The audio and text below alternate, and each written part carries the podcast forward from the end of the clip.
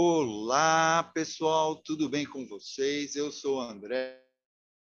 É, é um prazer ter vocês aqui nesse momento, nos assistindo, e a você também que está aí nos acompanhando no YouTube e nos ouvindo no Spotify. Estamos começando mais uma aula do Prática da Mente. E hoje, o nosso convidado especial é um profissional experiente no tratamento complementar do câncer utilizando a hipnose como sua ferramenta.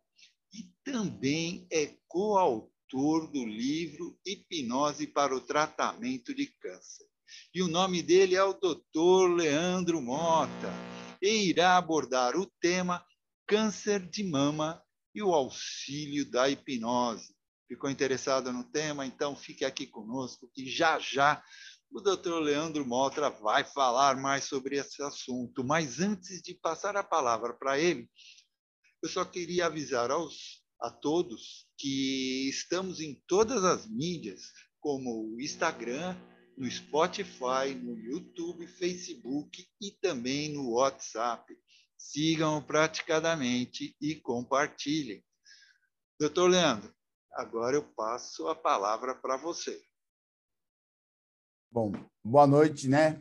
Olá, pessoal, tudo bem? Muito obrigado aí pela oportunidade. E a gente vai falar assim de uma forma bem bem breve, né, sobre como que a hipnose pode auxiliar assim no conceito do tratamento do câncer. Eu sempre digo auxiliar, né? A hipnose é uma ferramenta para as questões emocionais que envolvem a psicossomática do câncer. É, hoje sabemos bem né, o quanto as emoções afetam tanto para a doença como para a saúde é, a, o câncer. O câncer já vem sendo considerado uma doença psicossomática, também tem essa causa, né? Por muito embora as pessoas tenham uma predisposição genética, sim, mas sempre é um fator emocional ou alimentar, né? Aí o emocional também pode colocar o ambiente, não é só o psicológico, mas ambiente também de vida, onde você cresceu, afeta o seu emocional. Então, envolve o biopsicossocial nesse setor. E a alimentação também. É, e, então, como que a gente vai poder abordar isso? Eu vou fazer de uma forma bem breve, bem sucinta, porque é um tema assim, bem rico, né? É, que foi, inclusive, desde que eu comecei a estudar psicanálise, o tema psicossomática sempre foi um tema que, poxa, me chamava atenção. E que me levou a anos de estudo, experiências, que me levou também a escrever um livro né, de uma forma mais geral, da hipnose no tratamento do câncer. Depois a gente fala um pouco dele, mas então, assim, para começar um pouquinho, eu quero conceitualizar depois dar exemplos, assim, até contar alguns casos clínicos que eu acho que elucida bem para vocês. Então, eu vou compartilhar aqui, né? Espera aí. Vou compartilhar. Só rapidamente eu vou passar nesses slides para que vocês possam acompanhar comigo, assim, de uma forma rápida, assim, nesse início do vídeo, da dessa nossa conferência, só para elucidar um pouquinho, para vocês entrarem no raciocínio aqui, ó. A hipnose no tratamento do câncer de mama, então, que é o tema dessa, dessa aula de hoje, ela vai buscar compreender as variáveis, né, da psicologia no que se refere à manutenção da vida, do desenvolvimento das doenças e os comportamentos associados ao psiquismo. Ó, digitei errado ali, hein? Olha a gafe aí do professor, tá vendo? Faz as coisas na pressa, tá vendo? O professor também erra. Então, os pacientes com câncer, o que a gente vai estudar é o que está envolvido nas relações entre as emoções e o seu sistema imunológico. Porque ele, o sistema imunológico está muito próximo aqui na neurofisiologia do cérebro do sistema límbico. Então, ele está sempre ali se envolvendo no mesmo lugar ali. Onde que podemos dizer que o sistema límbico ele vai transformar as emoções em uma reação química que pode resultar em saúde e doença. Então, é, sempre o conceito que a gente vai estudar da psicossomática tem então a introdução, tem um, a gente bebe nesse arcabouço da psicanálise, não tem como fugir dela. Claro que se ampliou os conceitos, houve todo um novo entendimento, mas sempre está lá quando a gente fala de doença, a gente tem sempre um mundo simbólico de interpretar aquela doença especificamente para cada sujeito, para cada pessoa, para cada um deles. O que importa dizer é que essa reação das emoções, elas afetam o corpo somático, que é o nosso psicossoma, que é nosso, as nossas emoções afetando toda a nossa fisiologia. Então, é sempre metafórico, simbólico, eu vou entrar um pouquinho nisso daqui a pouquinho. É como se o câncer produzisse uma célula esquisita no nosso organismo, né? Então, é por força dessas emoções, por, por questões de mágoa, rancor, que vão causando aí essa desregulação nas células que o corpo entende como esquisitas, né? Eu coloco entre aspas por conta disso. E ela vai se multiplicar de forma caótica, né? Bloqueando aí funções corporais. E aí tem uma área que é a psico-oncologia, né? Que estuda bem e que vem desde a época que surgiu lá em 1981 o termo psiconeuroimunologia. Olha que bacana, olha quantos nomes se tem aí que se dão para as pesquisas. Aonde que ela, ela estuda? Porque ela tem um foco no sistema nervoso central, que é esse SNC aqui, onde está o sistema imunológico também afetando ali. Então, muitos estudos já mostraram evidências sobre as comunicações bidirecionais, ou seja, emoções né, que afetam o nosso sistema aí todinho, neuronólogo, neurológico, todo o sistema imunológico. Já há, há estudos muito fortes de situações de estresse pós-traumático que provocam uma mudança fisiológica no organismo da pessoa. Há todo um estudo isso. Pessoas que passaram aí por uma questão de pós, pós né? Quase se, eu não quero falar o termo porque senão a pessoa confunde. Quase de viver uma situação que a vida delas se esvaiu, seja um acidente, seja uma uma questão assim de saúde e ela acaba sobrevivendo, mas aquele estresse dá uma outra consequência de doenças nela, que, é pra, que vão é, modulando o sistema dela, o nervoso central afetando o neuronólogo, o neurológico e por aí vai. Ou seja, são vários estressores físicos que ocorrem de uma resposta afetando essas conexões no nosso organismo. Então, hoje nós temos a psicossomática, que é uma nova visão da patologia, ou psicopatologia, nós estamos podendo colocar aí, que trouxe o pensamento médico-científico, a ideia, a ideia de tratar os doentes, não apenas as doenças. Que aí a gente vai voltar naqueles séculos passados, quando ainda se, se admitia a inter-relação corpo e mente. Depois a medicina se dissociou um pouco do psiquismo e estudou só mais sintomas. Hoje a medicina já está assim. Hoje nós já vemos muito médicos é falar, ah, isso é emocional, isso é emocional. Gente, graças a Deus, a gente já tem médicos assim com essa consciência que pode ser um sintoma emocional que está afetando o organismo da pessoa. Então, essa autoconstrução celular que acontece, que provoca um desequilíbrio né, no nosso, na nossa fisiologia, que é o câncer, hoje há grandes estudos sobre isso. Então, ou seja, nossos sentimentos, nossas emoções e o ambiente externo, como eu disse lá no início, eles influenciam todo o nosso processo ou seja, liberando substâncias no organismo que são produzidas nos nossos neurotransmissores, afetando toda a dinâmica celular. Há diversos estudos, é um corpo científico acumulado aí bem bacana, que vão trazendo essa, essa questão, afetando todo o sistema nervoso central e o autônomo. Opa, que eu já dar as técnicas aqui, deixa isso para o final. Gisele, vamos descompartilhar. Esse eu volto para o finalzinho, essa última tela aqui, deixar vocês na expectativa. O Gisele, me ajuda aí tirando aí. Pronto, a gente volta aqui e deixa esse finalzinho para vocês saberem como que a hipnose vai atuar nisso. Então, eu só diz assim, quis colocar esses slides para vocês entenderem que há toda uma, uma ciência por trás desses estudos. E como que a hipnose, então, pode auxiliar na aula específica hoje do câncer de mama? Então, um câncer específico que pega uma grande parte das mulheres, como é o, Outubro Rosa, e temos aí o Novembro Azul, né? Que também pega os homens, porque muitos homens acabam não procurando aí, enfim, o exame como a mulher procura. A hipnose, ela é uma ferramenta terapêutica. E diferente de outras abordagens terapêuticas, é... a neurociência atesta hoje a, o estado hipnótico como um quarto nível de consciência. Temos a vigília, a qual estamos aqui agora conversando, o sono REM, sono não REM e o estado hipnótico. Só que o estado hipnótico ele tem que ser induzido por alguém, por um terceiro, ou facilitador, o termo que se usa aí.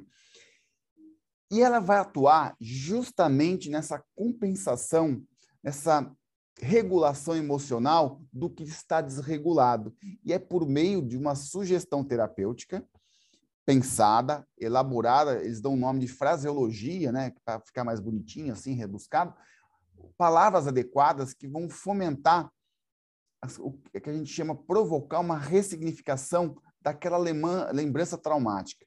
O que eu quero abrir um aspas aqui é assim: a hipnose não apaga a memória, mas a carga emocional de uma memória, a hipnose ela consegue diminuir essa carga emocional. E essa carga emocional dentro de uma memória traumática, de uma memória negativa, é que está desregulando todo esse sistema imunológico. Aí eu quero dizer assim, é, por exemplo, uma pessoa que é rancorosa, uma, hoje também, ó, só abrindo outros aspas aqui, né, mais um aspas aqui, existem um, alguns livros de psicologia que estudam as personalidades com maior incidência a desenvolver câncer. Olha que coisa bacana isso, né? E eu acabei citando de forma leve isso no meu livro, mas que, que, que, que trazem isso. Ou seja, sabe aquele, aquelas pessoas é, muito controladoras, mas num um controle de manipulação? E às vezes ela não consegue controlar aquela pessoa. Só dando um exemplo aqui para vocês entenderem. Então ela vai ficando rancorosa, vai ficando com raiva porque aquela pessoa não faz, ela vai rancorando, vai ficando com mágoa. E, a, e o pensamento dela constante naquele pensamento negativo com aquela pessoa, com aquela emoção, é esse pensamento, a repetição inconsciente desse pensamento, desse sentimento. E esse pensamento gera um sentimento, claro, né? Gera uma emoção também. É ele que vai desregular todo esse sistema físico do nosso sistema imunológico. E é ele que vai provocar essa, essa movimento esquisito das células que vai provocar esse adoecimento. E a hipnose ela vai nesses, nesses, nessas emoções que vai proporcionar, então, tirar essa carga emocional. E aí tem algumas técnicas de fraseologias que eu vou, né, aquele slide lá, já deu spoiler aí, que eu vou falar, que conduz bem, bem isso. No meu livro tem 16 técnicas lá, 16 sessões para começar a fazer isso. E aí, falando do livro, eu vou contar essa experiência que eu tive para escrever o livro junto com a minha colega. A gente foi fazer essas experiências num hospital oncológico aí, para ver realmente se daria certo. A gente teve essa oportunidade. Contudo, era tudo muito voluntário, né? É, não era uma pesquisa protocolada para fazer, tudo foi feito, permitido que a gente fizesse de forma voluntária para auxiliar. E tivemos, assim, resultados, assim, bem significativos. O que ocorre que, principalmente, quando uma pessoa está cometida do câncer, está nesse sofrimento, a notícia do câncer já já provoca na pessoa uma angústia, um sofrimento que pode o quê? Potencializar o adoecimento. Se for uma pessoa de uma personalidade é, catastrófica, que tem um pensamento muito catastrófico, pessimista, Pronto, a notícia do câncer, pronto, minha vida vai acabar amanhã. Eu preciso resolver tudo agora, eu preciso não sei o que lá, ganhar um milhão para deixar para meus filhos. Então, aquela ansiedade já vira para ela um potencializador para o quê? Para o próprio adoecimento dela. Então, caso a caso, estou dando um exemplo. Agora, uma pessoa que às vezes recebe essa notícia, tem uma reação diferente. Não, mas eu creio em Deus, eu vou melhorar, eu vou superar, a medicina está avançada, já começa a confiar, ter essa esperança, também tem um resultado diferenciado. Tudo isso que eu estou falando para vocês, eu consegui, é, quando estava escrevendo o livro, fazendo essa, essa, essa pequena pesquisa, para sair, só, só, sair um pouco só dos livros, né? A gente percebeu isso. Então, é muito mais difícil você trabalhar com uma pessoa que não vai acreditar no seu próprio tratamento, na sua própria cura, vamos assim dizer, fisiológica do câncer, do que uma pessoa que vai acreditar, confia na medicina, entrega para o outro a capacidade de poder curar, confiando no trabalho do outro, os resultados já são diferentes. Só que, normalmente, né, quando a pessoa recebe a informação, na, no maior dos casos, não é positiva. começa a surgir um, um, um pensamento de desesperança, começa, não tem como. A maioria tem esse pensamento negativo. É, estatisticamente falando, é o que acontece, infelizmente, claro, né? Porque é, nós temos um sentimento que parece que nós não vamos morrer nunca, que vamos viver para sempre. Isso até se justifica pela psicanálise um sentimento inconsciente, porque por conta dessa atemporalidade do inconsciente, de não definir tempo passado, presente e futuro, a gente acha que né, nunca vai acontecer. Mas claro que envolve um monte de coisa, familiares, enfim, que também recebem a notícia que podem, mesmo que a pessoa tenha um pensamento positivo, aquela, aquele medo do marido, da esposa, de perder aquele companheiro, aquela companheira, também pode afetar o tratamento, enfim.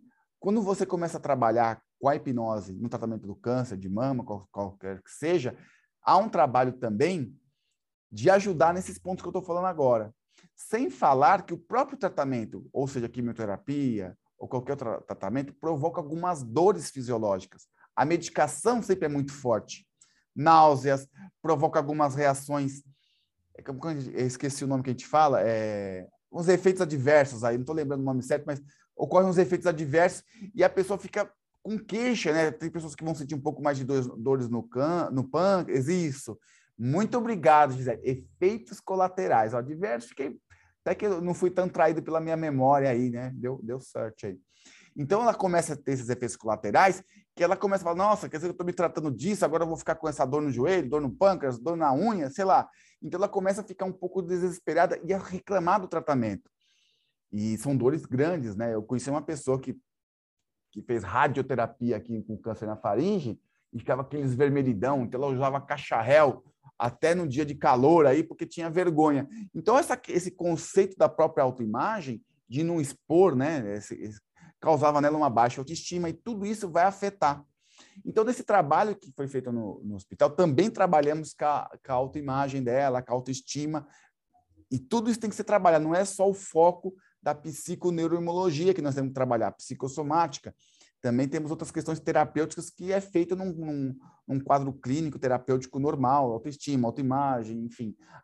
Agora, a aceitação da doença também é um ponto muito importante a ser trabalhado de forma terapêutica, aceitação. E aí a gente vai descobrindo, então, já entrando nessa parte assim de foco terapêutico, porque falar da psicossomática hoje a gente é, é simples, né? a gente sabe que a, que ela afeta, não tem como não afetar. Uma, é, existem pesquisa e pesquisa, uma pessoa com autoestima baixa, uma pessoa com pensamento catastrófico, com desesperança da vida, com depressão, tem o seu sistema imunológico rebaixado. Ela adoece com mais facilidade.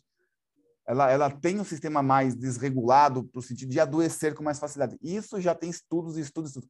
Claro que também temos o biotipo de cada um, a genética de cada um também influencia como um todo. Mas geralmente uma pessoa com depressão ela vai adoecer mais de forma mais simples. Pessoas com síndrome do pânico, hoje cedo atendi uma pessoa que tem um síndrome do pânico bem severo e essa pessoa também desenvolveu hipocondria, porque também toma remédio com medo de pegar alguma coisa. Ela já tomou seis doses aí quase da vacina aí do Covid, está desesperada para tomar a quinta dose, ela está louca para tomar, tomou, né? Enfim. Porque fica também, porque tudo gera o síndrome do pânico nela. Então, o medo da morte vai gerando e ela, enfim, afeta. E ela adoece, parece que ela persegue isso. Por quê? Porque é o inconsciente, é, é o seu sistema somático influenciando. Enfim, a gente sabe disso. Agora, o tratamento, ele consiste principalmente na anamnese de identificar a fala simbólica da específico de cada pessoa. Por isso que eu coloquei lá a forma simbólica, então eu coloquei o slide para você entender agora o que, que eu vou falar ali. O que é simbólico? É, é muito mais fácil a gente se comunicar por metáforas para explicar uma coisa do que a gente colocar um conceito fechado e a pessoa não, explica, não entender muito. Porque sempre os conceitos fechados, a gente fica numa reflexão que às vezes a gente não compreende. Mas o, o, nosso inconsciente, a gente interpreta as coisas de forma muito onírica, muito simbólica. É, vou até citar aqui meu falecido avô, né? Eu tinha um, um, meu avô lá português que tinha sua sogra, minha bisavó no caso, era espanhola, casada com um russo, olha que loucura, hein? E ele falava assim: lá, lá vem ela com os contos da carrochinha, que minha bisavó contava muitas histórias, mas eram metáforas para passar um ensinamento. E o nosso inconsciente entende isso de uma forma muito melhor e muito mais fácil, por anedotas, por metáforas, e a gente vai criando uma simbolização. A gente vê aí são várias formas. Então, é, nós vamos ter uma forma subjetiva de simbolizar a nossa doença. Olha eu apertando aqui o dedo aqui para admitir as pessoas. É, Estou no automático aqui, ó. Pum, passei mais rápido que vocês. Então, a gente vai ter uma forma simbólica. Eu vou dar um exemplo. É, essa pessoa da faringe, uma das pessoas que, que eu falei que eu conheci, porque eu também atendi nesse hospital aí. O pai dela é, sempre foi um homem que bebeu, que gritava muito, não deixava ela e a irmã falar. Ele tinha toda uma questão: não abre a boca, não quero ouvir sua voz. E ele sempre agrediu ela, psico... nunca encostou a mão. Ela falou isso para mim, nunca encostou a mão. Mas não precisa, às vezes, para provocar um trauma, um tapinha ou um tapão. Basta aquela repetição, aquela repetição daquele comportamento verbal agressivo psicológico. Vai traumatizar. Então, ela só sabia estava brincando com a irmã, aquele horário estava escurecendo, já sabia que o pai ia chegar, ela já se fechava toda, não podia falar, porque o pai chegar, não quero ouvir sua voz, não quero nada. E aí, essa história clínica dela, ela desenvolveu esse câncer na faringe. E eu conversando com ela, tentando entender esse simbolismo para ela da doença, ela falou assim: olha, na minha vida eu engoli muitos sapos, mas um sapo que eu nunca consegui engolir foi essa agressividade do meu pai. Gente, olha o que eu falei, engolir o sapo. Ela criou, tá aí. Esse é o exemplo do que é onírico, do que é o metafórico, do que é o simbólico. Ela usou uma metáfora de senso comum para simbolizar a doença para ela. Nunca consegui engolir o que o meu pai fazia comigo e com a minha irmã. Então parou aqui literalmente na garganta e ela desenvolveu esse câncer. E ela sempre teve muito medo de apanhar do pai, de sofrer as agressões, então ela se continha. O pai chegava em casa, ela mudava o comportamento. E assim foi a infância, a adolescência, até a fase adulta, e ela tocava a vida dela ela te, tinha um bom relacionamento com o pai, mas isso ficou lá. Ela não tinha um bom relacionamento, ela tinha respeito por esse pai, né? Afinal de contas, bem ou mal é o pai que ela tinha. E ela simbolizou, e ela desenvolveu esse câncer na, na faringe. Muito bem. Todos aqui, a maioria já é terapeuta, eu sei disso. Aí você imagina, a gente conversando, falando, né? Faz essa anamnese, e aí propomos aí fazer o tratamento a hipnose. Claro que a pessoa, quando está no, no, ambiente hospitalar e você proporciona alguma coisa para o alívio da dor, elas aceitam com facilidade. Elas estão com o seu, com o seu senso crítico do que é bom, do que é ruim, muito avaliado, muito reduzido, muito rebaixado. Elas aceitam. Ah, se vai fazer bem para mim, elas aceitam. E aí você vai começar a colocar. Aí vocês pensam comigo, qual seria a primeira técnica que a gente poderia usar para depois outras, outras questões? Principalmente o perdão desse pai, ressignificar, fazer uma compreensão ou enfrentamento de ela nunca poder ter falado com o pai, enfim, a gente vai trabalhando por meio da imagética, lá no inconsciente, dentro do estado hipnótico, a gente constrói uma história imaginária para ela lidar com essa situação desde a sua infância. A gente vai criando um cenário imaginário lá no inconsciente e ela vai ressignificando. São técnicas de enfrentamento, de perdão, de ressignificação da história. O inconsciente, ele não distingue real do imaginário. Quem nunca sonhou e não dá aqueles cutucão com o pé, acorda cansado, transpira, tem de todas as reações, porque o inconsciente não para e parece que é real, né? Tem gente que sonha e acha que até viveu aquela história quando ele é muito lúcido, o sonho, né? Acorda, nossa, será que eu não ganhei na Mega Sena? Será que eu perdi mesmo o bilhete? aí vai lá conferir o saldo. Não, mas eu tinha sonhado que eu tinha ganhado. Parece que é tão real e a pessoa acredita. Eu já tive um sonho assim. Aí eu acordei, não, era só um sonho. Era aquele de 300 milhões lá que acumulou esses dias aí. Então a pessoa sonha assim. Então, dentro do estado hipnótico, isso é potencializado mil vezes. A cena imaginária é tão real que você constrói que ela começa a ficar. E a gente pode usar um termo que é utilizado na terapia comportamental, que é o pareamento ela tem a história negativa que provocou nela, não é apagado, mas você dá uma outra opção para ela pensar. E nessa ela vai escolher. Então fica uma memória mais diluída, aquela carga emocional. Ela começa a entender ali várias situações que ela não deve sentir esse rancor e tal. E, e, no caso dessa pessoa específico, é, ela não queria que nem que o pai dela fosse ver ela nos tratamentos. O pai, acho que, né, quando cresce, vai ver nas filhas doentes, fica com esse sentimento de culpa, né? Enfim, queria participar, ela afastava o pai, respeitava, mas afastava. Ele morava em outra cidade e tal. Teve um dia que eu fui lá fazer a, a, a sessão, acho que era a oitava sessão que eu fui fazer com ela. Quem estava lá acompanhando ela? O pai. Ela, ela aceitou o, o pai lá. O pai sempre se ofereceu, ele né, queria e ela rejeitava. Não rejeitava assim de forma direta, mas é que não, pai, não precisa, não precisa. Ai, que saco, né? quando desliga, aquela coisa que a gente entende bem. E ele estava lá, acompanhando, me cumprimentando.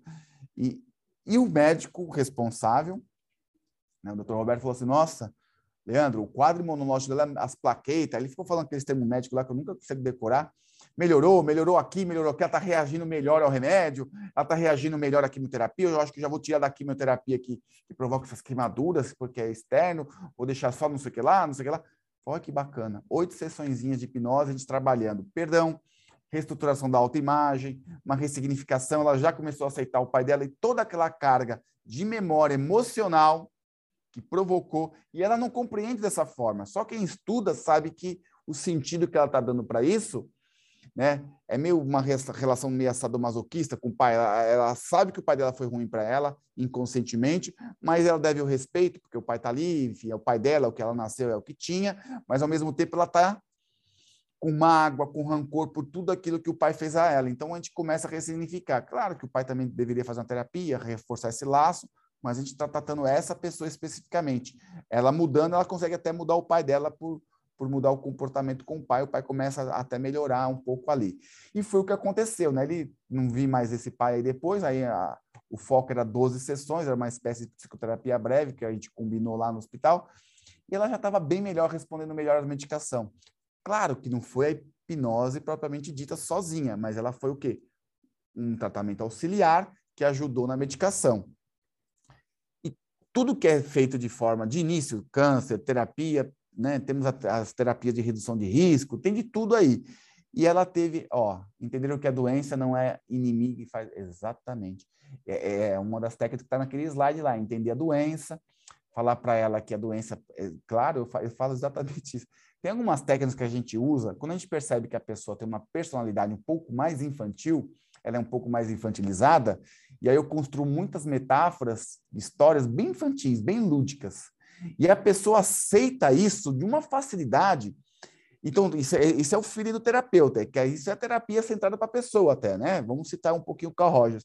Se a pessoa é infantilizada, não adianta eu falar com uma forma direta, meio autoritária, impetuosa, ali, imperativa, ela não vai aceitar. Aí você vai no lúdico, ela aceita. Eu, eu, eu, peguei lá, eu vou até falar, tinha uma pessoa lá que era juiz, né? Enfim, um homem lá, um senhor de 65 anos, juiz, todo né, julgador, um ego lá em cima, né? Imagina, né? 40 anos de magistratura, ele falava com muito orgulho que ele ficou não sei o quê, não sei o que lá, não queria ter saído, que tiraram ele porque atingiu lá 40 anos, era 35, porque ele, na verdade, não queria ir para casa, não ter o que fazer. Parece que era, ele gostava do trabalho, né? Mas eu sei que o idoso passa muito por isso mesmo, né? Fica sem função, eles não gostam. E ele estava com câncer de próstata, né? Na idade dele e tal, mas ele, você vê, a gente vai conversando, vai conversando. Ele era um juiz rígido, durão, ele tinha uma personalidade rígida. E foi difícil hipnotizar ele, não vou dizer para você, porque ele tinha uma mente super analítica, não aceitava a sugestão. Tive que ganhar muita confiança dele para conseguir. Ele tinha um pai militar, extremamente rígido. Olha aí a fase fálica anal. Aí a gente pega, puxa o conceito da psicanálise para aí a, Gisele já está até assim, a já até entendeu o que eu estou dando de interpretação. Tinha uma personalidade, uma personalidade rígida, vindo do pai bem rígido também, e aí ele teve a fase fálica, que é a fase anal de você fixou a personalidade dele, né, do controle das coisas, ele era uma pessoa extremamente controladora, tinha perfeccionista, tinha que ter tudo certinho, enfim, aquela coisa. Isso tensionou e associou o pai, ele teve esse câncer da próstata, já há muitos anos ele vinha sofrendo, sofrendo, sofrendo, até que chegou no hospital. Esse caso, assim, é, não teve tanta melhora, porque foi muito difícil de fazer. De conseguir, eu consegui penalizar ele numa quarta sessão só, que ele foi se permitindo, né? E aí eu só consegui fazer oito sessões com ele, porque é, ele faltava, ele era, ele era rígido, mas ele tinha medo da doença. Olha que loucura, ele tinha muito medo. E isso, claro, que potencializava é, a negatividade do tratamento, foi muito difícil.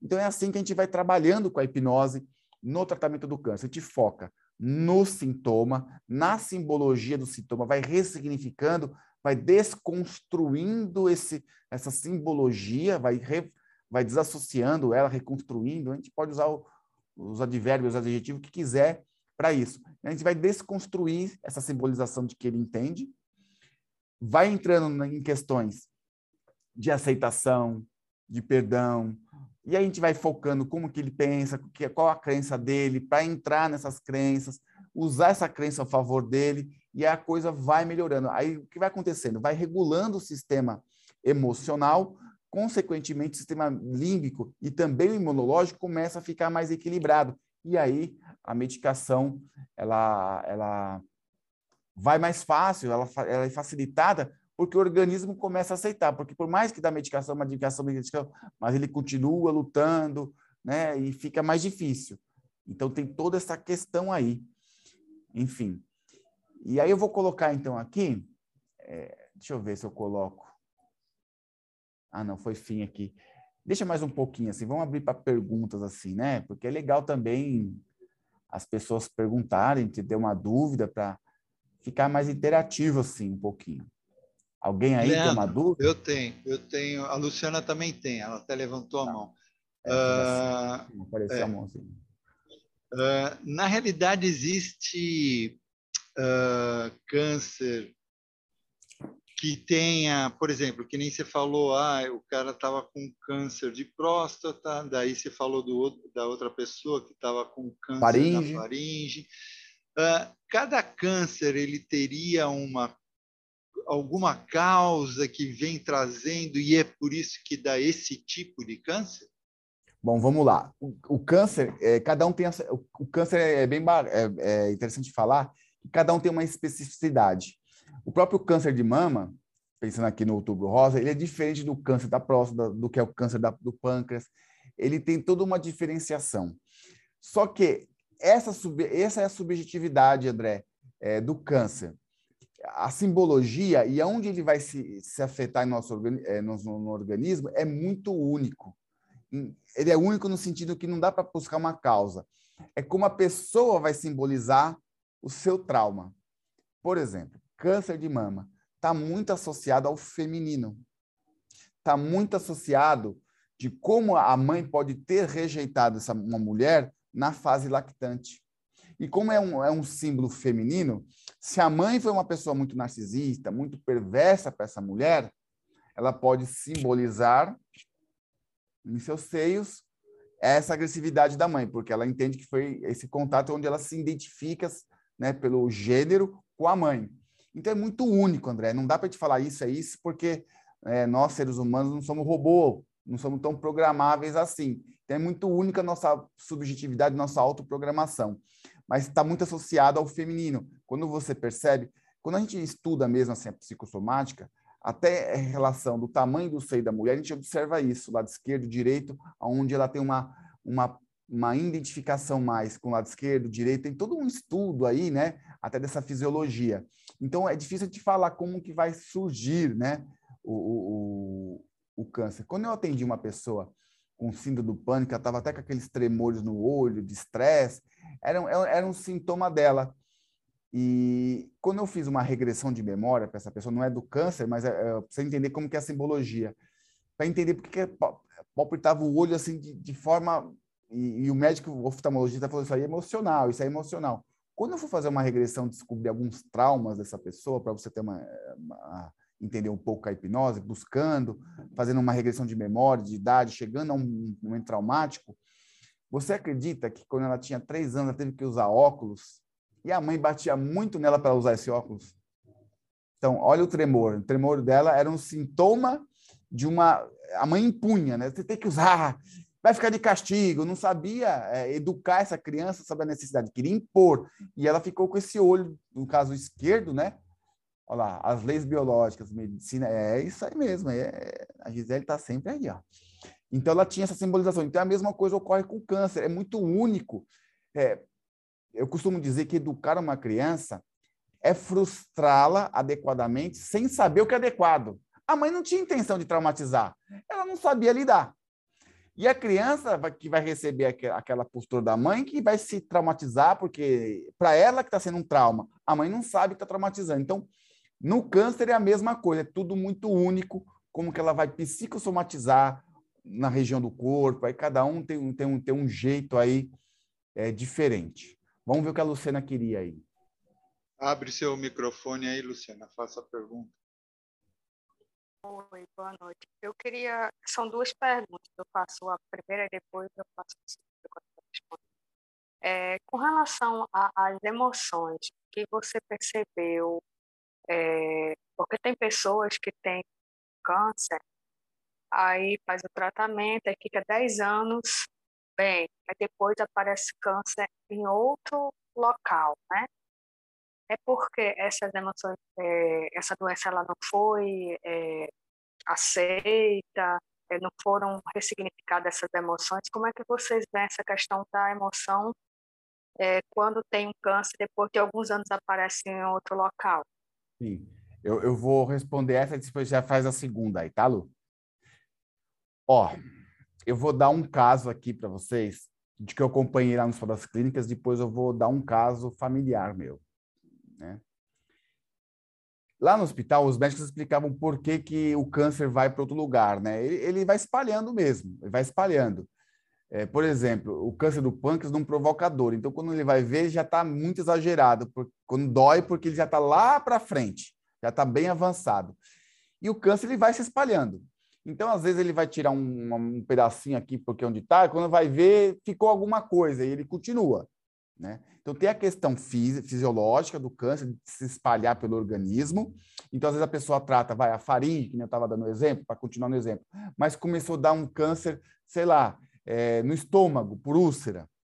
Desceu, espalhou e o médico não viu, ou era muito inicial, não deu para perceber, não saiu no diagnóstico, mas ele continuou ali, se espalhou. Na questão das emoções, aí é onde eu vou contar um caso clínico, né? Eu tenho um familiar aí, parente do meu, da, minha, do, da minha mãe, né? Uma irmã dela aí, pelo amor de Deus, tomara que ela não veja esse vídeo. Mentira, eu converso bastante com ela, ela melhorou. Ela já teve câncer nos dois seios, já teve câncer de úlcera, já teve câncer no intestino. Superou tudo isso, Luciana. Claro que ela tem condições de pagar lá no Ciro Libanês os melhores médicos aí, tá? E ela é o caso específico, e quando eu escrevi o livro, eu dei um para ela, lógico, né? Deu aquela livrinho lá, tá, tia, né? Isso mexeu muito com ela, hoje ela faz terapia, só para vocês terem noção. Ela começou a fazer terapia aos seus 65 anos. Porque ela entendeu o que estava acontecendo com ela, além do livro. É, ela é uma pessoa extremamente rancorosa. Eu sei porque eu conheço ela há 46 anos, né? Ela fala, não aceita, ela é uma pessoa difícil de lidar e muito rancorosa, se magoa, faz muito drama, é uma pessoa difícil. Aí é a questão emocional, Luciana. Ela pode tratar o que for, o câncer vai para outro lugar. Ela é o caso clínico da, que tem um livro aí, esqueci o nome, que fala das personalidades com, com mais incidência. Ela teve, teve, teve, teve, teve, teve, teve, foi indo, foi indo. Ou já está bem melhor. Já faz cinco anos que vai terapia, ela mudou muito, é outra pessoa. As pessoas até estranham na família o comportamento. A terapia, fazendo terapia com, nem sei com quem que é, mas ela está fazendo, ela me falou muito. E foi o meu livro quando ela leu. Olha que interessante. Então, para ela, é o único exemplo mais próximo que eu tenho, que eu acompanhei e vi mesmo isso. Ela nunca internava, curava, tirou um seio, tirou outro, aí desceu para o estômago, deu úlcera, depois foi para o intestino. Ou seja, toda uma questão aqui, mas eu nunca analisei ela para saber o que é simbolismo, nem fiquei focando nisso, né? Estou na família, ela não vou ficar fazendo isso. Mas ela é uma questão do emocional. Hoje, parou lá na última vez que ela teve lá, quando tinha 63 anos, não teve mais nada aí, tá legal aí. Enfim, então, tem as duas questões, Luciana. Tem a questão do câncer se espalhar rapidamente, aí é uma questão genética, fisiológica, que pode ocorrer. Um médico explica isso, eu escutei muito isso lá no hospital, eles explicando como que funciona isso, tá? Pelas células. E tem a questão emocional também. Então, ou seja, você procura a pessoa não ressignificar, não procurar fazer terapia, ela vai continuar provocando essa desregulação, essa desorganização no seu sistema imunológico, por meio das suas emoções, pelo meio dos seus pensamentos. O pensamento é fonte que cria. Então, aquilo que ela fica idealizando, pensando, o seu inconsciente vai querer fazer uma força para realizar, que é onde ele vai psicossomatizar. Ou seja, se ela não elabora, se ela não pensa é, em colocar para fora, entender aquilo, o organismo vai fazer de uma forma descarregar toda essa carga, toda essa tensão, toda essa energia psíquica no organismo dela. É assim que funciona. Manda a segunda pergunta aí, Luciana. Então, mesmo com terapia, pode voltar, porque tem a parte também genética, né? Tem a parte. Por isso que é, é, é um tratamento multidisciplinar, que envolve o médico, né, um oncologista, vai envolver o terapeuta e muitas vezes até um fisioterapeuta, porque tem algumas tanto a medicação como algum tipo de câncer, tira um pouco da movimentação da pessoa, então tem envolve. É uma equipe grande aí que, que, que trabalha nesse sistema. Os mais intensos é a terapia e o oncologista que por meio dos, dos remédios, mas às vezes um enfermeiro que está mais próximo da que, que, que vai dar a medicação, essa pessoa também é muito importante é, na terapia. Por incrível que pareça, Luciana, quando eu estava lá no hospital fazendo essa experiência, eu conversava muito com os enfermeiros. Falou, oh, não fala isso, não faz isso, ouve, não fala, sabe? Porque às vezes uma palavra, porque aquela pessoa está tão fragilizada naquele momento uma medicação, se pega um enfermeiro mais ou enfermeira, né, mais assim estúpido, meio cavalinho, grosseiro, pode já haver algum tipo de rejeição na medicação. E não é o médico, não é o terapeuta, às vezes é o enfermeiro. Então, eu te fazia um trabalho ali, ou seja, tem que ser um trabalho de equipe, reunir enfim, eu falava para o enfermeiro lá que eu te, eu te falando isso, porque tinha um enfermeiro que era bem estressadinho, falava, olha, deixa o seu estresse para casa. Se você escolher esse trabalho, chega aqui, faça o seu trabalho. Quando você chegar em casa, você resolve lá em casa o que tem que resolver. Ninguém tem culpa dos seus problemas. Acabar fazendo terapia um pouquinho com esse enfermeiro lá, ele melhorou muito lá também o comportamento. Então, todo um trabalho que envolve, porque a pessoa que está dentro do hospital sofrendo essa medicação, toda a equipe pode ajudar e pode atrapalhar. Então, é, precisa ser feito um trabalho multidisciplinar. Os mais intensos é o médico, que está sempre lá prescrevendo, é, é, a pessoa de maior confiança para o paciente, e o terapeuta que está fazendo a terapia, a hipnose ali para o tratamento. Então, esses dois, eles têm, assim, uma atenção do, do paciente mais focada, mas a, toda a equipe pode ajudar e eh, pode atrapalhar também. Quem mais? A outra, pergunta, a outra pergunta é se você já pegou pessoas que estavam é, numa, numa situação de metástase já em fase, vamos dizer assim, terminal, sabendo que está que tá para morrer mesmo e que não é, aceita a morte se você já trabalhou com a hipnose ou com outra ferramenta para fazer essa pessoa aceitar aceitar que vai morrer, né? Aceitar uhum. essa passagem tranquilamente, se você já trabalhou isso. Boa pergunta, Luciano. Eu estava até esquecendo de falar desse tema aí, que são os cuidados paliativos. Ainda bem que você perguntou, porque ele faz parte dessa temática do câncer de mama. Sim, Luciana, é, nesse hospital que eu fiquei lá um, período bem grande ali, vários óbitos, tá? Muitos óbitos mesmo, e que não é, não, já ainda bem que acabou, porque não é para mim essa área não. É, a área da saúde hospital não é para mim, eu não tenho coração para isso não. Né? Chorei muito lá, não foi fácil não, porque atendi crianças, tá? Adolescentes, idosos, todas as idades, né? E não é fácil, né? Enfim, foi difícil. Os cuidados paliativos, tanto na terapia convencional, existe a, a psico-oncologia, que a minha colega é, é pós-graduada, especialista nesse setor, e ela trabalha só nos cuidados paliativos, tá? Hoje. Já tem dois anos que ela está só nos cuidados paliativos. Que é quando, o cuidados paliativos é quando a pessoa não tem mais solução. Está é, tá aguardando a morte e se tem técnicas da psicologia para ajudar essas pessoas a aceitação, a partida, e enfim. E que a hipnose também pode proporcionar isso de uma forma dentro do estado hipnótico, provocando sugestões de amenização, de aceitação. A gente não fala, você vai morrer, pronto, acabou, aceita que dói menos. Não, não é assim, né? A gente vai propondo, fazendo ela ter uma plenitude da sua história, viver que ela fez o que deu para fazer, uma aceitação de vida, achando que o que ela chegou até aqui fez o que dava para ser feito e fez da maneira que ela sabia ter feito. Então, as técnicas envolvem mais ou menos esse conceito de aceitação de que a história dela foi bonita. Então, a gente trabalha muito a história de vida, a linha do tempo, mostrar para ela que houve, sim, muito sucesso, sucesso daquilo que ela sabia fazer, o que ela não sabia, tudo bem, é o que podia. É, mas quando é cuidado paliativo, é muito difícil. Para mim foi muito difícil, porque eu não estava acostumado com esse ambiente hospitalar, para mim foi só para ter uma experiência, é, não é para qualquer um. Eu acho que quem está quem, tá ali porque tem uma vocação muito grande, porque realmente é, é difícil, né?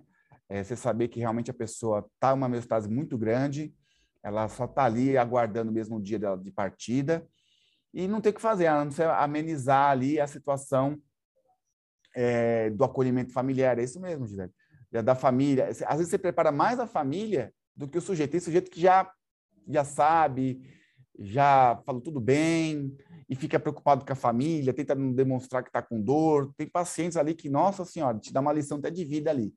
Agora, também tem a parte terapêutica com a família, que tem que ser feita, ainda mais quando envolve pessoas mais novas, né? Enfim.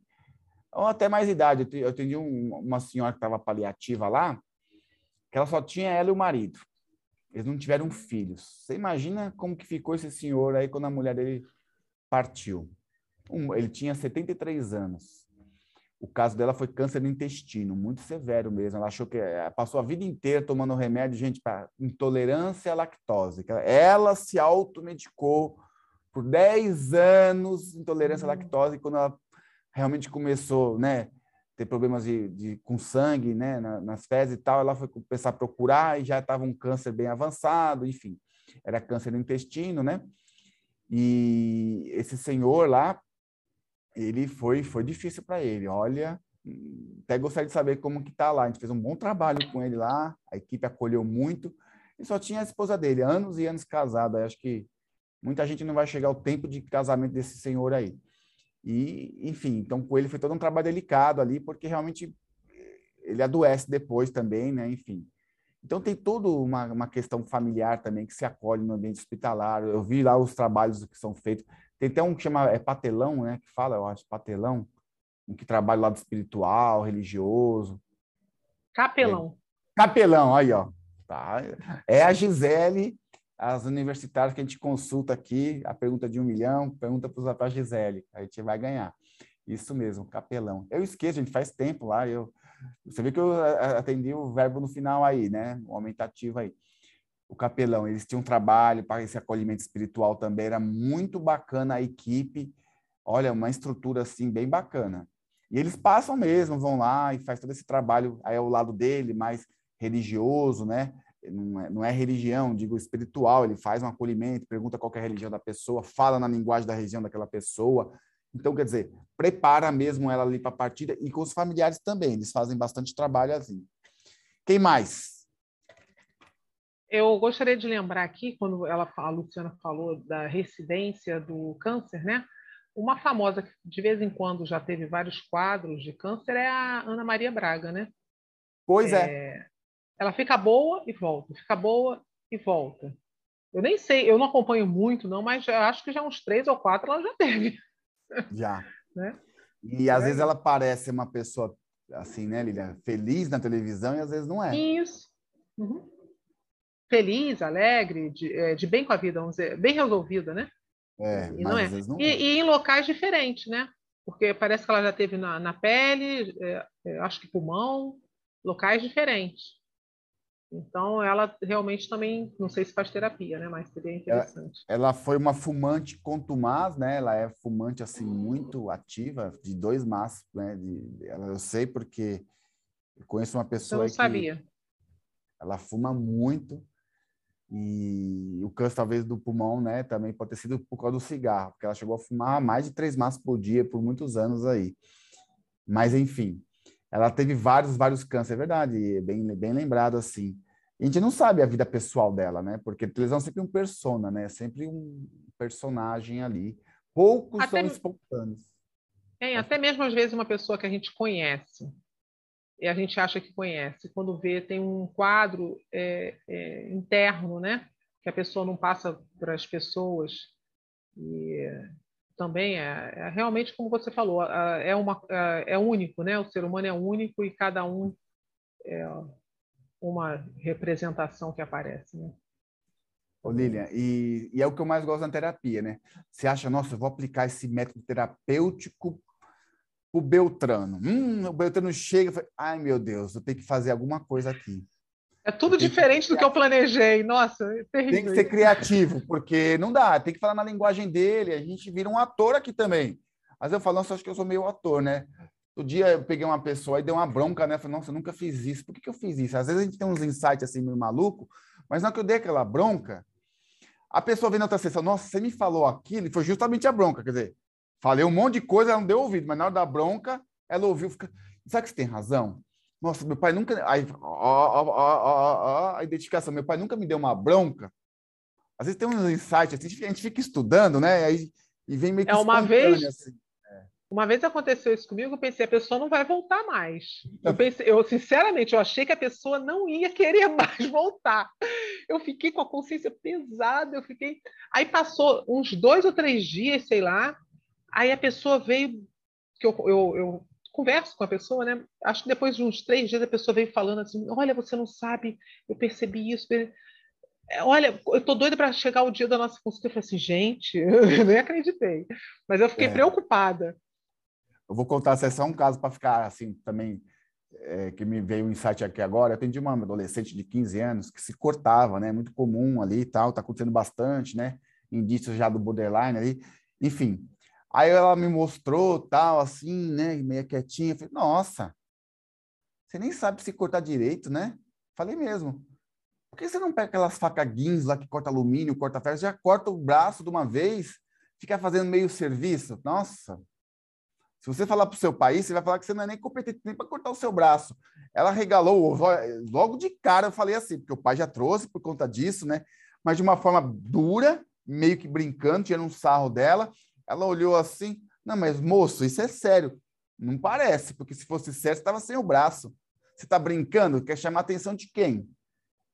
Minha que não é, ó, não tem nada a ver com a sua vida. Você veio aqui para quê? Você veio porque você quis ou porque o seu pai te trouxe? Ah, as duas coisas. Então tá, fala por que, que você veio. Do seu pai já me falou, quero saber de você. Ah, não sei o que, aí, aí conta a história de bullying, aí conta a história. Aí vai contando, né? Mas juro para você, dessa, esse é um caso também, né? Teve outros assim que não fiz isso. Mas ela não se cortou a partir daquele momento, né?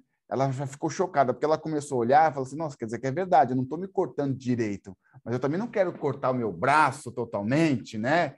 Eu quebrei o quê? Aquela crença, porque ela veio o quê? Numa vitimização, né? Estou me cortando. Aí eu quebrei a vitimização dela. E ela já ficou meio chocada, assim. Foi aquela terapia de choque. Mas é uns insights que a gente acaba tendo que a gente não consegue replicar isso, né? É, é, não sei, é, é, louco falar isso, né? Jung vai explicar bastante aí o que acontece, mas a gente chega, faz, é, causa e a gente dá sequência depois conforme nos enrolar, né? E, e, e a, câncer... a, princípio ela deve ter te odiado, né?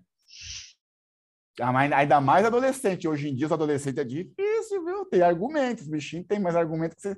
Nossa senhora, eles têm argumento. Eu pedi uma menina de 9 anos aí, é... enfim, ela tem um argumento. Eu falo, meu Deus do céu, eu imagino na casa dela como deve ser. A mãe não deve, por isso que a mãe traz, né? Não tem, não consegue, né? As crianças hoje. Bom, e aí, alguém mais? Vamos lá. Pergunta às vezes é mais gostoso aí falar, né? Bom, vamos, vamos pôr o slide de técnicas, então. Eu vou compartilhar. E aí eu vou, eu vou, eu vou explicar essas técnicas. Oba! Cadê, cadê o meu, meu slide? Volta, volta uma com a setinha para o lado, vê se ele volta. Volta, pronto. Isso, está aparecendo o teu computador, vê se você... Isso. Agora foi, né? Vamos aqui para as técnicas, ó. Técnicas de hipnose, eu coloquei quatro, dá para fazer várias, né? É, mas é só para é, orientar de como, como você vai falar isso daqui. Aí é muito do, do, terapeuta, da cultura dele, do conhecimento que ele tem, de como ele quer construir, o que o paciente também permite que seja falado. Tudo é uma dinâmica. Mas um quatro questões que têm que ser feitas são reconhecimento das fraquezas e seus pontos fortes. O, o cliente tem que reconhecer onde ele é fraco, onde ele é forte, onde ele tem virtude, onde ele tem habilidade, enfim a gente tem que mostrar para ele. A gente pode criar, dentro do estado hipnótico, uma cena imaginária para que ele reconheça isso. E ele responde, né? Dentro do estado hipnótico, me fale, né? Uma questão assim, ele vai desenhando para você, você vai identificando o que é fraqueza, o que é porto forte, que aí ele vai se conhecendo. Superar traumas do passado, isso sempre, isso é para qualquer terapia, não tem jeito. Superação de traumas é, é para qualquer terapia e para hipnose, para o câncer também. E aqui o foco, tem muito foco, eu falei aqui, né, que é o rancor e mágoa, né? Que eles sempre são um pensamento que ele fica recorrente, ele fica ali internalizando, ruminando, que nem mascar chiclete, fica mascando aquele chiclete daquele rancor, daquela mágoa, e fica mastigando, nunca esquece, nunca esquece, e isso vai, vai alterando toda a sua fisiologia o meio das suas emoções. E aprender a dizer não. Por quê? E aí eu vou tirar aqui, vou falar principalmente desse não aqui. Gisele, tira para nós aí, minha assessora de imprensa aqui. Aprender a dizer não. Por incrível que pareça, tem pessoas que adoecem no câncer por se despersonalizar. Aí também temos aí um transtorno de personalidade dependente, né, o tema da aula, mas são mais para essas pessoas também. Tem pessoas que não falam não para filho, para marido, para esposa, enfim, para pai, para mãe. E esse não falar o não também faz com que a pessoa adoeça. Porque ela fica com essas pessoas montadas nas costas dela e ela não consegue ser o que ela quer ser. Ela, ela fica dentro de um, de um loop de querer agradar, de querer emprestar solidariedade, de querer prestar alguma coisa nesse sentido aí. Ela também vai adoecer por não aprender a falar o não. Eu peguei alguns casos lá no hospital que estavam nesse sentido de é, não falar não para as pessoas. E chegava no hospital, aceitava qualquer coisa. Era até um traço da personalidade dela. Se o médico falasse, se você começar bolacha de água e sal, vai te ajudar o câncer. Ah, tá, tá bom. Não, ela não questionava. Não questionava nada na vida. Olha lá, quem não sabe é que são os bons em falar não, não falam para si mesmo. É isso aí, porém falam para si mesmo, exatamente. Não falar não para os outros, mas falar não para si. E esses não que a pessoa deixa de falar também provocam adoecimento, porque vai sobrecarregando ela. Quando ela vai ver, está fazendo atividade de, que não é dela, preocupação que não é dela, e mais as dela, e aí a coisa vai se acumulando, o estresse. E eu vi bastante casos assim. E isso a gente vê também na terapia né, convencional, no consultório, a gente vê muito disso também.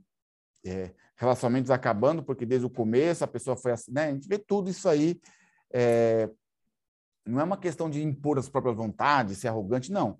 É discutir, ah, isso eu não gosto, isso eu não quero, vamos fazer outra coisa diferente, né? Discutir, é conversar e pôr seus pontos de vista. Muitas pessoas não sabem.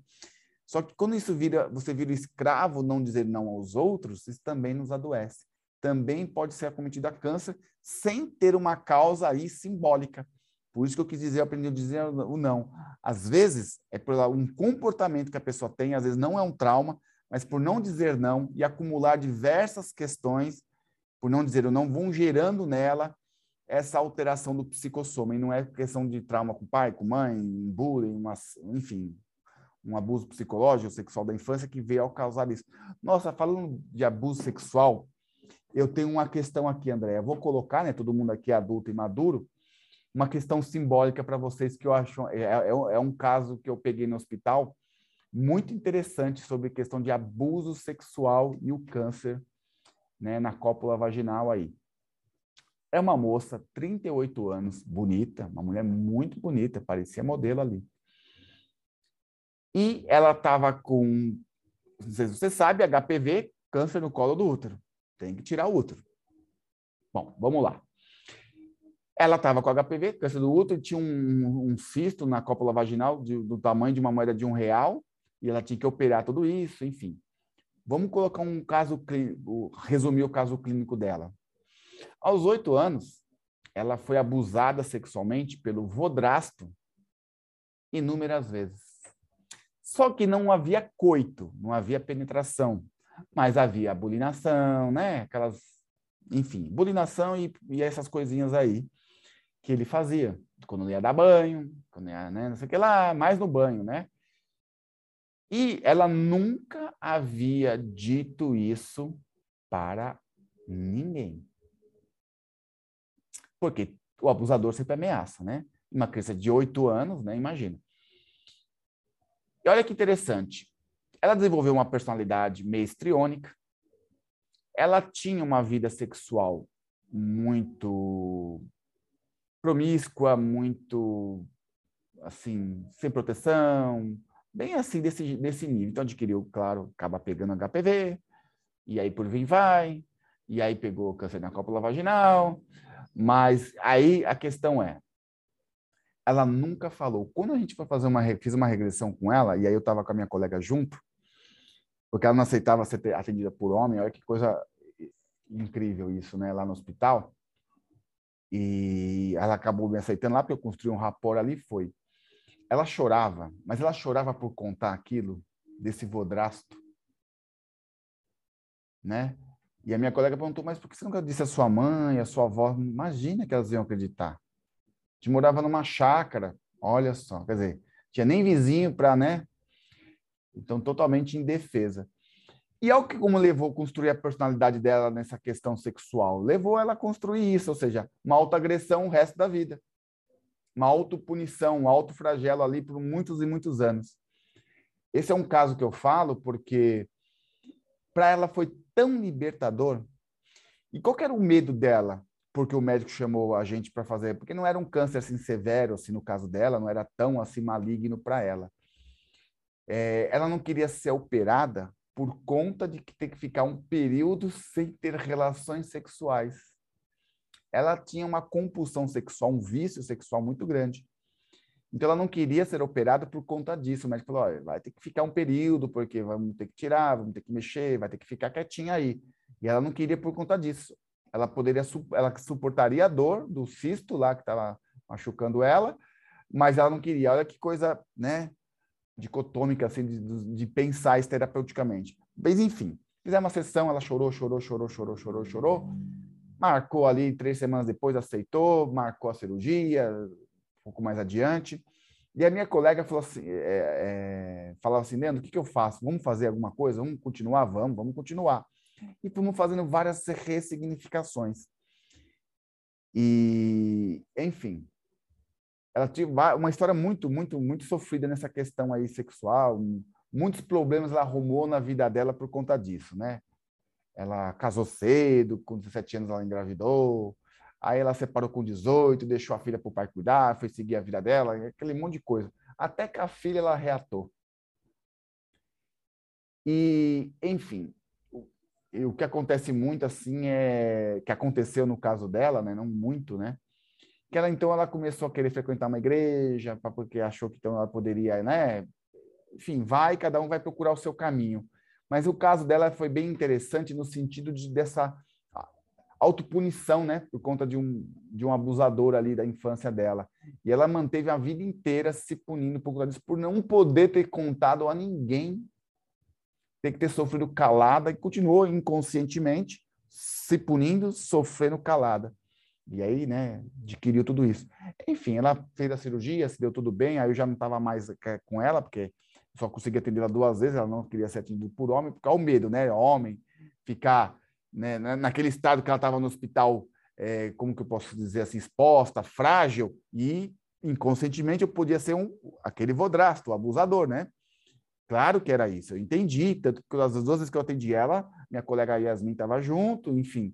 Depois a Yasmin seguiu, ela me contou que tudo bem, ela aceitou, fez a cirurgia, essas informações vieram depois. Mas é um caso assim, é assim que vai funcionando o nosso inconsciente. Então, para cada um é único, não tem como falar. É, e Bealinha falou, é único, cada um vai de um jeito, e é essa nossa flexibilidade terapêutica, a gente tem que se adaptar ao outro. O que eu posso fazer para esse caso específico? Como que eu vou conduzir? É único, não tem jeito. E aí a gente vai entendendo aquele, aquele conceito da neutralidade, né? E aí que a gente vai entendendo isso. Eu também tenho formação jurídica na área do direito. Dizem que o juiz tem que ser imparcial. Eu sempre discordei disso. Como que ele é imparcial? Ele é humano, ele não é robô. O robô é imparcial, né? Claro que ele tem as suas projeções no, no, nos julgamentos, ele tem os seus valores, tem os seus traumas, e ele vai dar a sentença de acordo com isso, e vai usar só a lei para justificar. Eu vi muito isso nessa área, 15 anos que eu fiquei nessa área. Então não tem como ele ser imparcial. Agora, se ele entendesse um pouco da neutralidade, da questão da psicologia, com certeza os seus julga os julgamentos do juiz seriam melhores. Essa é a questão. A gente vai falar, o que, que esse cara precisa, o que esse cliente precisa? E a gente vai se moldando caso a caso e usar a criatividade terapêutica ali para conduzir todo um planejamento para aquele pessoa específica. Alguém mais aí? Perfeito. Tem um André, o André acho que André. levantou a mão. Abre o Boa microfone. André. Não vou abrir. Estou muito revoltado hoje. Leandro, boa noite, tudo bom? Noite. Sou admirador do seu trabalho e já vai há algum tempo que eu te acompanho é, no, pelas redes sociais. Obrigado. Eu, eu, tenho, eu tenho uma questão para perguntar. Inclusive, eu vejo você no grupo dos psicólogos lá do, do outro canal do, do YouTube, né? Você aplica transpessoal nesse pessoal do, do hospital? Eu aplico, André. Aplico sim aplico técnicas de hipnose transpessoal, da psicologia transpessoal, aplico sim, não para todo mundo, né? Eu vejo, é, analiso aquela pessoa que vai, que tem uma consciência assim mais da espiritualidade, aí sim eu aplico sim, eu tenho a fraseologia, né? Se você me acompanha, até deve, ter chegado na sua mão uma apostila minha aí de hipnose transpessoal. É, é ela, né? Ela tá dobrada. Porque Olha, tá ela... Eu imaginei. É. E eu aplico sim, mas não para todo mundo, né? Porque se eu vejo que a pessoa não tem um, um pensamento, uma cultura, uma crença disso, eu, eu, não forço, não faço, mas sim, eu aplico. Apliquei sim nesse, nesses casos aí, dá para aplicar sim. Mas, André, a gente tem que sempre ver o que, o gente pode ouvir, né? Não, é porque assim, para colaborar com, com a noite, com os colegas e tudo mais, e com o trabalho que você colocou à disposição, eu também tenho um caso de HPV, inclusive estou atendendo ela tudo, e estava marcado para cauterização. No caso, foi numa parede, não conheço tão bem assim essa parte, né? Esse parquinho de diversão, mas é, eu fiz essa, essa, tive a oportunidade de fazer uma anamnese e apliquei, né? Sumiu todas as verrugas que de, deveriam ser cauterizadas na sessão posterior. Ela não sabia como chegou na médica e tem um ácido que ia passar alguma coisa assim, e ela relata que, que sumiu. E não foi na primeira sessão que eu apliquei a transpessoal, apliquei acho que duas depois, né? E ela tá mega feliz, né? Com, com o resultado. É, outra pessoa que eu é, apliquei a transpessoal foi minha mãe, que acabou de sair de uma cirurgia de, de mama, né? Câncer de, de mama. No, no caso dela, foi a mama direita, bem na lateral. Não havia dado metástase ainda, mas ela estava migrando. E ela relata que quando é, foi aplicado a transpessoal na, na, na ocasião, ela sentiu, sem indução, sem nada, só com com a aplicação da técnica, o lugar da cirurgia queimar, como se estivesse cauterizando, como se estivesse formigando. Então, é, como eu estou vendo você falar assim, é, como é que é a sua visão em relação a isso no hospital? Qual, qual a, o resultado que você tem no hospital quando você aplica? A primeira vez que eu vi essa técnica foi com um, um acho que é um psicólogo chamado Gastão, ele aplica para criança para ah, transtorno pós-traumático, né? Por conta de, de várias situações de, de vivência que a gente tem a necessidade de ter aquilo. E aí encontrei os seus vídeos, usei, gostei e comecei a aplicar. Parabéns pela técnica, é bacana, né? E tá aí meu relato, meu agradecimento pelo seu trabalho, que soma ao meu, tá? Muito bom, que bom que pude ajudar aí. Se você está com a técnica na mão, ela tem três variações, não é isso? Um, dois, três. Tem uma técnica bem espiritual mesmo a questão aí. Se você perceber, a técnica são frases, palavras bem abertas, de interpretações dúbias, de interpretações que levam para tudo quanto é lado. Isso a gente lendo aqui no estado de vigília. Agora, quando você fala essa técnica para a pessoa no inconsciente, ela sozinha busca as associações dela. Por isso que ela funciona muito bem. Se você lê bem, você vê que são. É, sabe aquela. Eu, eu, eu, gosto de puxar a língua portuguesa, né? Quando a gente está na escola, a gente acha que não vai usar para a vida, né? Eu tenho, eu tenho um filho de 11 anos, eu falo, filho, vai, aprende. Não, pai, mas por que, que eu vou usar? Ele já fala isso. Eu fico, oi, moleque. Lembra quando a professora falava assim para gente? Encontre o sujeito oculto da oração? essa frase não tem sujeito, é tudo oculto na oração. Só que o sujeito, sozinho, dentro do estado hipnótico, vai achar quem é os sujeitos ocultos nas fraseologia hipnótica. E aí, por isso que funciona muito bem. Porque todo mundo tem a sua bagagem, tem os seus recursos, e é, e é esses seus próprios recursos que vão ajudar ele muito mais do que os recursos que eu posso fornecer. Né? A hipnose sempre, o, o paciente, o cliente, ele é mais participante do que a gente. Se você parar para pensar, ele faz a maior parte do trabalho. Só que a gente tem que dar só as ferramentas para que ele possa amolar a sua tesoura. Então, quando eu usei no hospital, aí eu direciono, né, eu encaixo, e eu acho que você também fez essa adaptação, né, André? Se você não fez, você me fala, mas eu acho que sim. Você foi colocando umas sugestões mais diretas em relação ao tratamento. Você não foi colocando no meiozinho? É, não, não dava para para ser assim, é, como se fala, fiel a toda a fala. Exatamente. Porque algumas é. coisas até, até eu me perco na hora de falar. É, muita coisa, né? Será São que eu estou na parte. Aí, né? É, eu peguei a, a parte 1 e a parte 2. A parte 3 já seria com mentor espiritual, né? Daí eu já não, não usei. Acredito, gosto de ter essa, essa, essa filosofia de um, de um sagrado anjo guardião, mas uhum. para a técnica em si eu acabo não aplicando, porque muitas vezes eu não conheço o cliente. Então Sim, eu evito exatamente. de ter ela na mão, porque senão eu uso. É, eu escrevi e deixei para quem é dessa área, quem é um cliente que vem espiritualizado, é kardecista, alguma coisa de sentido, aí dá para fazer, então eu deixei. Agora a um é bem aberta, ela é bem genérica, né? E a questão que o seu sucesso terapêutico com certeza foi no rapport e na pré-sugestão. O que, que você disse antes de iniciar a hipnose? Ah, eu uso muito da sistêmica. É, Como é que... Ela foi um abuso também do, do Vodrasto. Ela, ela, relata, é, ela relata isso, que a, a avó casou de novo depois da morte do vô e teve várias situações de, de assédio. Aí eu meio que, que achatei essa, essa informação, meio que não deixei ela valorizar e falei assim, nós temos uma técnica que vai trabalhar exatamente onde você precisa. Então. Entendeu? Eu deixei ela de, de livre escolha para trabalhar no momento dela. Exatamente. E Essa foi a, a gestão, André. Você criou a expectativa e a necessidade. E ela já começou a internalizar, começou a elaborar, e como a sugestão é bem aberta, ela já achou os sujeitos ocultos na oração, que ajudou ela e foi e foi sozinho. Sozinho digo o seguinte, ela foi né, elaborando, mas foi o que você disse onde eu tenho uma técnica, ou seja, uma solução para o seu problema, ela gerou a expectativa, porque a hipnose, para colocar uma pessoa em estado hipnótico, você que me acompanha, você vê que eu falo mesmo, é a questão da expectativa, né?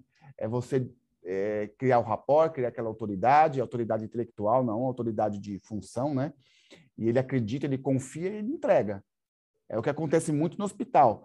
É, muitas pessoas lá, elas confiam no médico, pode ser o pior médico do fundo, mas é o que tem para ela, então ela vai confiar, porque ela está num estado fragilizado. E isso também acontece no ambiente terapêutico. Quando a pessoa procura o terapeuta, seja ele qual terapia que ela estiver procurando, ela está fragilizada, então ela está confiante naquele terapeuta. E essa confiança, essa automotivação para a terapia é que dá mais resultado. Porque hoje, né, a pessoa já procurou lá no Google, já mandou mensagem no WhatsApp, já gerou o vínculo terapêutico, se o Ford tivesse vivo, vivo falando de aliança terapêutica agora, né? Não é mandar uma carta para Jung, daqui três meses chegar lá e ele ler, não. Já, é, já começa no seu site, no seu WhatsApp, a pessoa confiar em você. Então, é, é muito bom hoje isso, né? Então, a pessoa já vem, você não tem que explicar muita coisa, já tem um, um, um, um pré-requisito para explicar. Então, a pessoa já vem. Hoje também tem informação para caramba aí, né? Então, com certeza, não que ela te procurou para hipnose, aí você falou, deu a pré-sugestão, ela já, opa, ela já te procurou, André. Ela já deu dois sims ali. Eu quero passar com o André. Quando achou, quando se identificou e quando fez, fez contato com você. Aí o terceiro foi essa frase que você falou. Eu tenho uma técnica que vai te ajudar, e assim do jeitinho que você falou aí. E aí foi, acontece mesmo. E foi na, você, você aplicou outras pessoas na terceira ou segunda?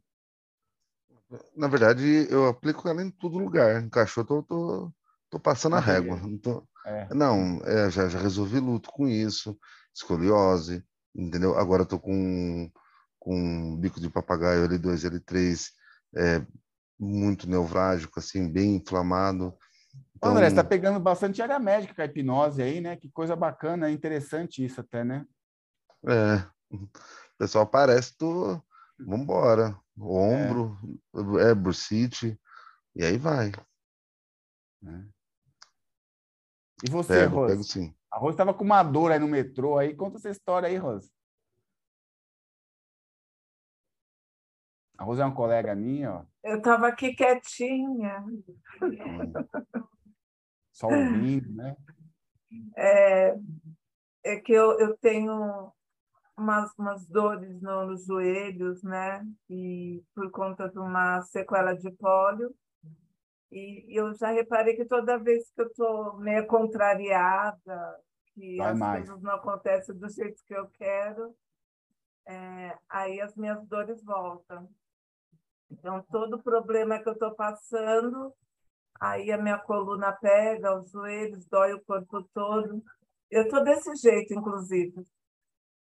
Tem um, eu tenho um livro é. aqui que é a Enciclopédia da Psicossomática, é um livro assim que vai dando várias questõezinhas de mais incidência assim é, sobre que mais que, que, que eles fazem toda uma categorização do que é mais recorrente, certas questões ali. É um livrinho bem bacana, aí é que tá lá, não vou pegar. Deixa eu mostrar aqui, né, André? O André falou aqui, ó, esse aqui é o meu livro, é que vai sair invertido aí, né? É. Ele sai não, invertido. Tá... Não, tá, tá, tá? saindo, tá, tá saindo direito. Certinho? Para mim sai invertido, ó. Ah, que bacana. E você já viu o livro, André? Você que me acompanha, você já sabe dele, né? Você já sabe dele, né? Já, já, sim. Aqui. já deu positivo aí, André, abre Ah, ah tá, eu não estava olhando, desculpa. É. Ó, vou mostrar assim para vocês o livro. Esse pedacinho aqui é a teoria. Mais da metade são técnicas. É um manualzinho. Porque eu não sou teórico, eu não vou ficar escrevendo, não sou cientista que está criando método, eu estou replicando né, o que os outros estão falando, referenciando, explicando da minha interpretação, bem curta, objetiva, e aqui a questão prática, que são as fraseologias de tratamento. São 16 sessões estruturadas, que vai ter no livro, que, claro, que pode ser adaptada para cada caso. Eu, eu foquei nas técnicas, porque é, não para a pessoa usar o roteiro, mas é para ela entender o caminho, né? E aí vai. Um caminho vai ter mais pedra, outro vai ter, vai ter pedra nenhuma, vai estar pavimentado, outra de terra. E está aqui, ó, segunda sessão, é, eu vou dando nome para as técnicas, né? Eu, eu, fiz uma live só sobre esse livro com uma colega. Essa técnica aqui eu gosto muito. Isso aqui eu, eu já fiz várias adaptações dela, que é observação a partir da sacada, que é a pessoa se vê do ponto de vista de se observar de uma sacada lá no alto, se observando na vida, sua vida toda. Aí é onde eu vou desenhando a linha do tempo. De ela se observar, vendo como ela está conduzindo a vida dela, quem ela está magoando, quem ela está provendo feliz, faz todo um cenário, negócio, a pessoa sai às vezes até com dor de cabeça ali, porque ocorre uma atividade cerebral muito grande, né? E, enfim. E aí a pessoa vai, vai tendo atividade, porque ela precisa se ver, porque às vezes a gente não para para ver, né? A gente não, não tem esse tempo, às vezes, né? Até entendo. A vida vai indo, né? Enfim. E eu mergulho muito dessas técnicas aqui. Tem, eu quase vou lançar um livrinho aí só de técnicas aí. E aí você perguntou, por isso que eu estou mostrando o livro, o seu André Vilela perguntou se eu uso a, a, a transpessoal. Aí no livro, eu para não falar transpessoal, eu coloquei só aqui, ó, ultraconsciência expandida, que é o nome que está lá o, o, da transpessoal que eu dei o CE. Eu está aqui no meu livro, ó. O câncer, eu fiz toda uma adaptação, né, para questões do câncer. Está no livro, eu só adaptei e coloquei no livro. Está aqui, André. Então, sim, a sua resposta está até no meu livro, está aqui. Legal, Bom, vamos lá. Apro aproveitar aqui que já você falou do livro também, aproveita, como a gente também já está apertado aqui no tempo, é, gostaria então. até que você pudesse passar também suas redes sociais. vamos lá. Ah, uma pergunta antes. A Gisele perguntou Qual? se vende na Amazon. Tem na Amazon, é... tem, tem todas as plataformas aí, ele, ele tá. Eu aqui só tenho três unidades. Se alguém quiser autografar, eu tenho três aqui ainda. Acabou aquela cota do autor, né? Eu, quando lancei, fiquei com 300 livros. 120 eu vendi 15 dias aí para meus alunos. E aí o resto foi vendendo um pouquinho aí, aos pouquinhos aí. Aí sobrou três. Tenho três. Quem quiser, depois me manda aqui. A minha rede social é o, o Instagram, tá lá. É arroba, né? O Instagram é arroba sempre, né? Hipnose.psicanálise. Tá lá a rede social do Instituto. O site do Instituto é hipnose. Aí tá lá no, no próprio Instagram, tem, né? E do Instagram também tá vinculado o TikTok agora. Agora estou no TikTok também. TikTok. É o único que não é censurado, né? Ninguém censura porque está na China. Ele é bem aberto. Fiz aí também o TikTok, né? Tá crescendo lá, faço os videozinhos. E lá tem meus contatos. No, no Instagram tem todos os contatos, vai para o site, vai para tudo aí. Já colocaram, é isso aí mesmo. Ó. A Gisele, minha. Olha, Gisele, te conheci hoje, já tá, vou te contratar para me assessorar, que ela é rápida, né? Ela é rápida. A Gisele é top aqui. É. Uma e das aí? nossas diretoras aqui do Praticadamente. Tô vendo, é, tô vendo. Ela conhece aí o sistema aí, me ajudou aí. E por hoje, então, né? Acabou, né? Estouramos, né? Não tem problema não. A gente vai falando, né? Estoura mesmo, né? Excelente, problema, excelente. A gente, a gente pode até fazer depois a parte 2, né? Precisa... Oh, com certeza. Fazemos em novembro Fazer aí. um- pra- É, e próximo. fazer uma de transpessoal, o que, que você acha? Vamos, pode ser, pode ser. Vamos fazer Aqui sim. no, aqui no Praticadamente, nós gostamos de abordar a hipnose em vários aspectos e âmbitos, e tem público aqui para todos, né? Para tudo. Sim, sim, é só as formas, né? Porque a gente na terapia, a gente tem que trabalhar com a crença do sujeito, né? O cliente, o cliente chegou aqui, acredita em Buda, eu também sou budista, ele é samurai, também sou samurai. Exatamente. E é assim, não tem, não temos lado, né? Nós temos cliente, é o lado dele que importa, né? Então, é, que nem o André estava falando, né? Eu não aplico, o cara não tem esse pensamento, eu fico focado no que ele é, acabou, né? Hum, Enfim. E é isso. Exatamente. É isso aí. Então, bom, estamos aqui chegando no nosso, nas nossas finalizações, né? Porque estamos com o tempo já estourando. Então, eu vou aproveitar aqui e agradecer, né? Ah, encerrar e agradecer ao nosso ah, convidado de hoje, né? O doutor Leandro Mota.